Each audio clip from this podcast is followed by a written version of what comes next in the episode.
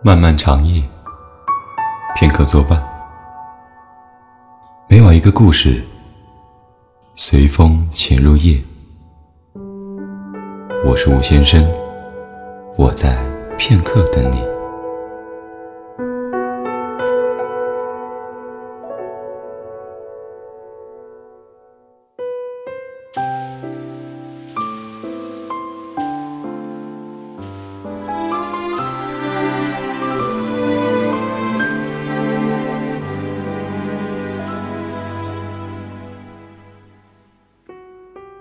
月圆之前遇见你，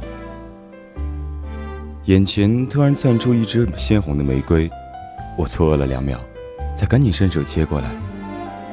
看着眼前这个陌生的少年，身高足足有一米八以上，着干净的白衬衫，笑得真明媚。这是一个单身派对，集结了许多单身的年轻人，有人是来寻找匹配的，有人是来寻找暧昧的。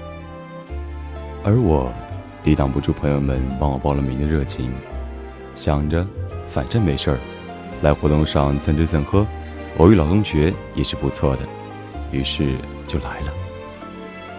没有艳丽的妆容，没有华彩的衣裳，只是穿一条深蓝色的连衣裙，披着过肩旗发，只能还算淡雅整洁吧。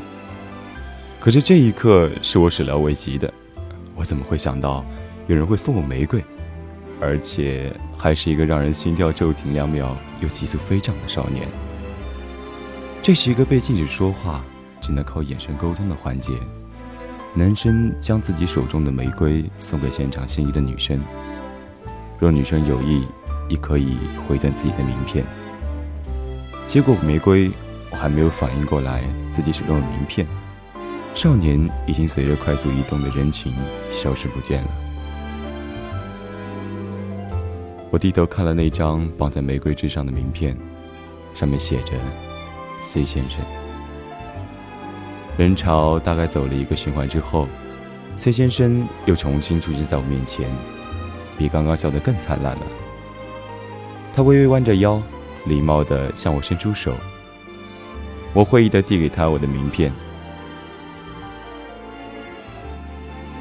游戏环节结束以后，大家各回各位。吃点糕点，喝点水。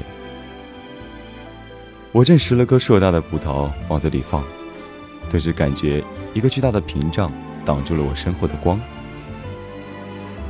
我抬头，伴随耳边的一声“嗨”，我鼓着一嘴甜丝丝的葡萄汁儿，有些艰难的微微微笑着。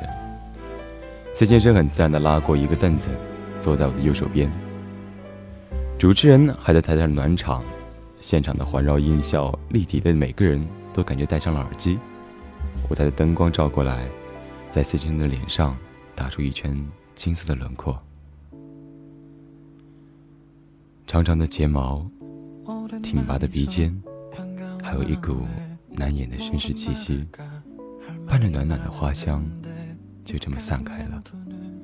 他说：“我叫 C 先生。”温柔磁性的声线穿透力大到可以在心上开一枪，声音不大，却盖过了现场的轰鸣，震动着我的心弦。他只是说了一句话，不过五个字，却像一首轻柔的钢琴曲，弹入心扉。后来主持人指挥大家重新排列队，身边行客匆匆，每一个。都是陌生的面孔，也没有人对我笑，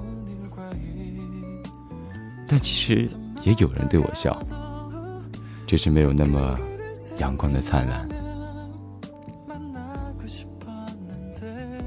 我环顾四周，没有见到蔡先生的身影，便无心参与游戏，独自退出人潮，走出会场，兀自贪婪的拥抱月色的微风习习。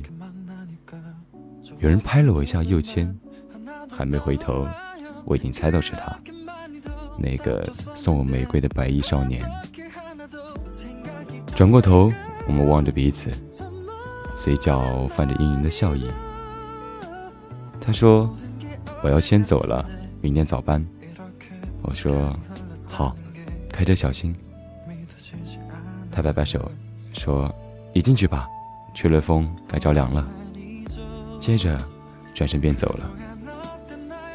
我没有移动步子，没有送他走，只是望着这个美好的身影，在心里默默说了一句：“谢谢你，谢先生。”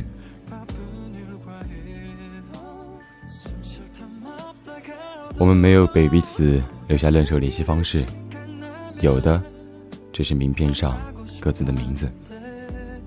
他没有给我留下任何发展的可能，只留下一支鲜活的玫瑰和一记怦然的心动。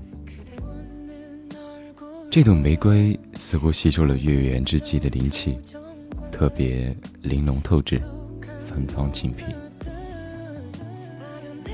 这是我人生第一次收到异性送的玫瑰花。原来，收到的玫瑰比花店的玫瑰要美得多啊！原来，送玫瑰的人会给玫瑰增添许多耀眼的光芒啊！原来，代表世间的心动，就是玫瑰存在意义。派对上，有些女生收到的玫瑰，简直可以去开花店，甚至大赚一笔。而我这一支，却是再高价，也舍不得卖。回家的路上，飘着渺渺细雨，心里却晴朗的不像话。走进楼道前，被脚边窜过的小猫吓了一跳，回头时刚好看到一轮接近满圆的月。听说，在每一个月圆的夜晚。人们可以在那枚明亮的月盘中看见抱着玉兔的嫦娥。小时候，我也总能在大人们的莫名指引下，看见月亮上印着嫦娥的轮廓。距离月圆刚好还有七天的时间，整整七夜。大概是嫦娥提前发了礼物，她从天上洒下一把金光闪闪的馈赠，刚好落在我的头顶，变成心动。让我在月圆之夜、月圆之前遇见一个亭亭的白衣少年。我以为我只是水晶球中一枚独舞的芭蕾舞者，在满世界的皑皑白雪中翩翩飞舞。而你，从人群中给我递过来一支玫瑰花，撩起了我的微微心动。裹着淡黄色睡裙的女孩，窝在薄荷绿的布艺沙发角落里，蜷成一团，斜倚着头，任头发散落肩臂。书桌上的白瓷花瓶里，那朵开得正盛的红玫瑰，安静地坠饰着，花粒香子飘散在空气中。伴着电台里一股轻柔温婉的女声，讲着花好月圆的故事。桌角的手机突然响了，微信显示一个好友申请信息。那个头像印着白衬衫，明媚的光芒璀璨。女孩嘴角上扬，心里又开出了一朵红色玫瑰。我是吴先生，那么晚安。 만나고 싶었는데 오랜만이네요 오랜만이네요